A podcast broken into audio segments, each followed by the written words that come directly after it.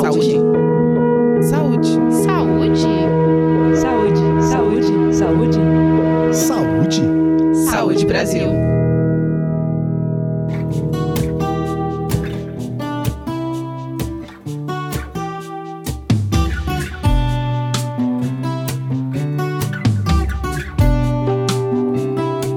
Pessoas com mais de 60 anos e ou que têm doenças crônicas são as mais propensas a terem complicações e risco de morte pela Covid-19. Neste episódio do podcast do Saúde Brasil, a gente conversa com a Olivia Lucena de Medeiros, que é coordenadora geral de prevenção de doenças crônicas e controle do tabagismo do Ministério da Saúde, para saber quais são os principais cuidados para evitar o contágio.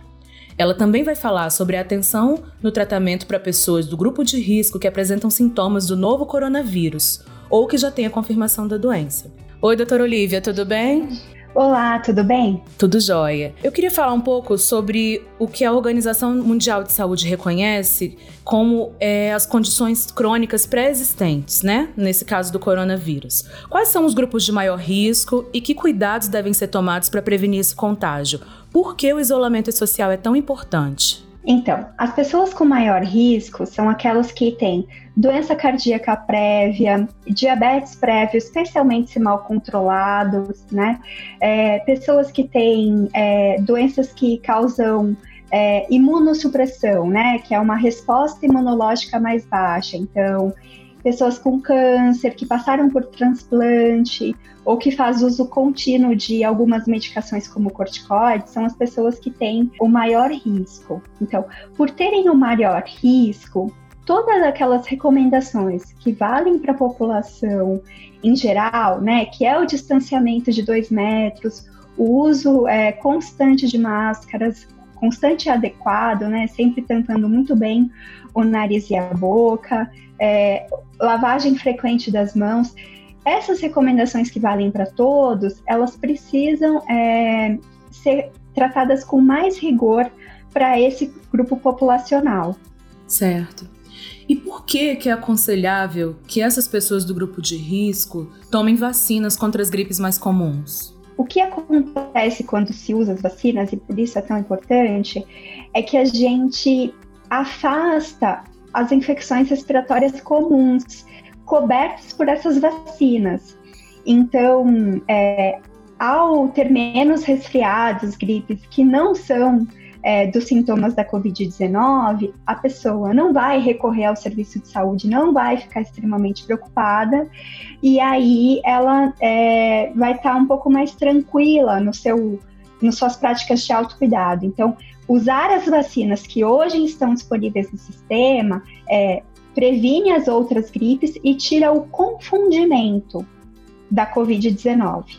É, tem uma dúvida que é muito recorrente dos nossos ouvintes.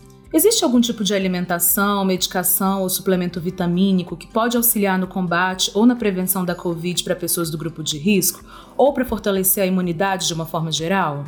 Então, é, o que fortalece é, o sistema imune são as medidas de autocuidado mais clássicas que a gente pode imaginar.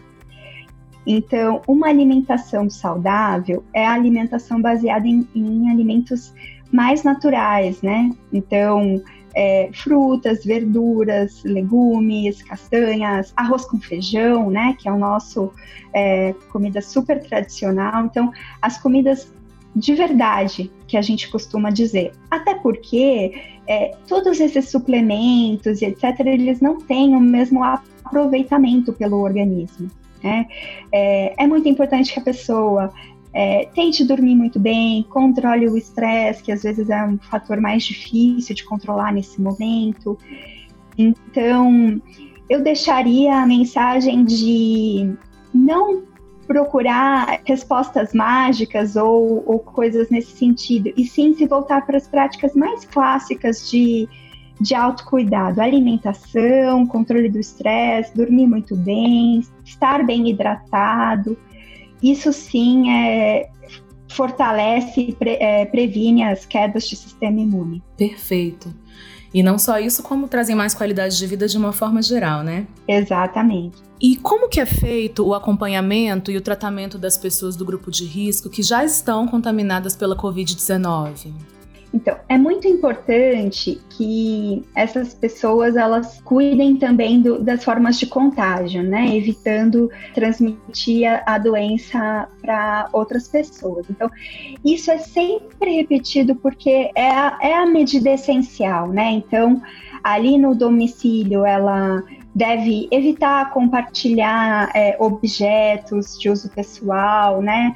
É, evitar, assim, né, fazer o, o, distanciamento das outras pessoas sempre que possível. A gente sabe que as, a realidade é, nacional é muito diversa, mas é, buscar o, a questão do distanciamento que a gente tanto fala, né?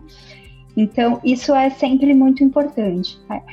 A outra questão é, é um, que é um papel muito importante da atenção primária é manter o acompanhamento dessas pessoas. Então, essas pessoas, elas têm, vão entrar num, num tratamento, no acompanhamento, se elas estiverem é, em atenção domiciliar, é importante que o serviço continue contactando com muita regularidade essas pessoas, porque a evolução da doença é muito rápida, né?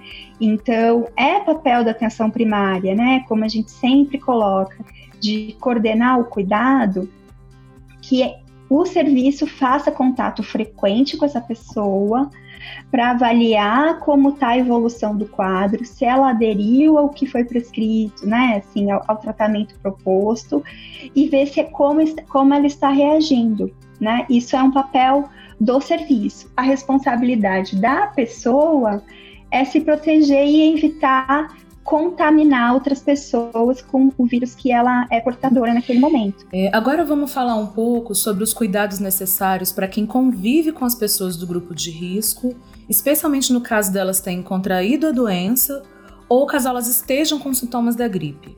É, o que fazer para evitar o contágio, para dar o apoio no tratamento?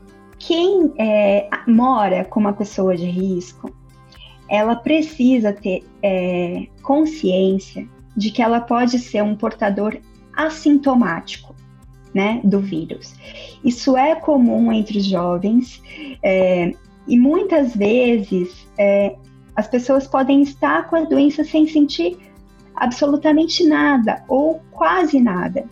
Então, é, assimilar isso de que ela pode ser um portador assintomático é o que desencadeia todos os mecanismos de proteção. Se você está perto de uma pessoa de risco, você tem que proteger, não compartilhar objetos. Então, toalhas, utensílios ali é, da cozinha, né, para comer etc. Separar tudo para não ter cruzamentos e contágios não previstos, né, para evitar esse tipo de contágio e manter o, o distanciamento. Então, é, dá para combinar, por exemplo, se a pessoa vai chegar da rua, a pessoa que está do, eh, doente crônica, ela já fica sabendo que vai ser aquele horário, já se afasta, já se protege um pouco até aquela pessoa chegar da rua e ir tomar banho, por exemplo, né? Já, já tirar toda aquela roupa que veio da rua, já se limpar inteiro, como deve ser assim que chega da rua.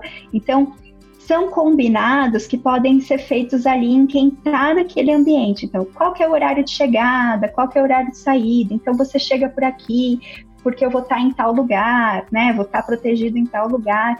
Esse tipo de, de, de combinação é muito importante. E sempre, né? descartar o lixo é, constantemente, é, higienizar superfícies, né, manter a casa limpa com mais frequência, né, principalmente as superfícies de contato mais frequente, então interruptor de luz, maçaneta, aquilo que mais gente toca o tempo todo, isso precisa ser higienizado com mais frequência. Então esses são os medidas assim internas domiciliares ali de quem convive com uma pessoa com doença crônica que são importantes nesse momento. Atenção redobrada. Hoje a gente conversou com a coordenadora geral de prevenção de doenças crônicas e controle do tabagismo do Ministério da Saúde. Muito obrigada pela sua presença e por compartilhar o seu conhecimento com a gente, Olivia Lucena. Você gostaria de deixar uma mensagem final para os nossos ouvintes? A mensagem final é muito simples, né? Que é uma mensagem de se manter alerta e de, de tomar para si a possibilidade do contágio, né? Eu fico mais preocupada com quem entende que isso não vai afetar a mesmo, né? Ah, isso não vai me afetar. Isso é muito preocupante, né? Não ter essa postura e ter sim uma postura de que isso pode me afetar. Então eu vou o tempo todo tomar todos os cuidados que estão sendo tão falados nesse momento. Essa mensagem final. Eu agradeço a participação, acho muito importante ter esse tipo de conversa e fico disponível é, para vocês. Obrigada a você, Olivia. E você que nos ouve, lembre-se: a saúde mental é tão importante quanto a saúde física.